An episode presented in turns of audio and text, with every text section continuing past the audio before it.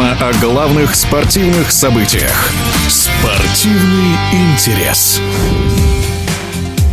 Fan ID уже действует на пяти стадионах Российской футбольной премьер-лиги. Карта болельщика обязательно для посещения домашних матчей клубов Сочи, Урал, Ростов, Пари, НН и Крылья Советов. То есть сейчас к этой системе подключены арены, которые использовались во время чемпионата мира в России. Остальные стадионы опробуют Fan ID во второй половине сезона. Свои мнения о карте болельщика как за, так и против высказывают значимые футбольные люди. За комментарием о Fan ID мы обратились к советскому и российскому тренеру, функционеру Валерию Непомнящему, который поделился в нашем нашем эфире свои позиции. По большому счету, я за то, что ввели Fan ID. Э, с одной стороны, наверное, как законопослушный гражданин, если закон принят, нужно же его исполнять. А с другой стороны, я за то, чтобы на стадионах понятие безопасность не имелось в виду, что мы там против или кто там издает такие законы против болельщиков, а против того, что на стадион могут проникнуть и вполне экстремальные элементы, которые готовы э, на многое. Это с одной стороны. А если повышать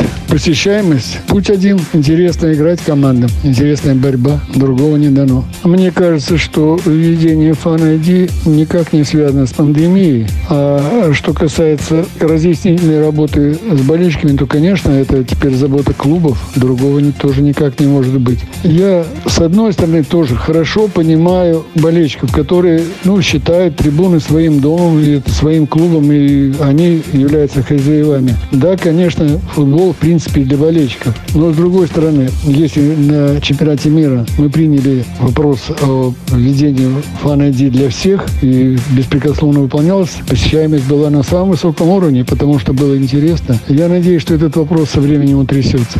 В эфире спортивного радиодвижения был советский и российский футбольный тренер и функционер Валерий Непомнящий. Спортивный интерес.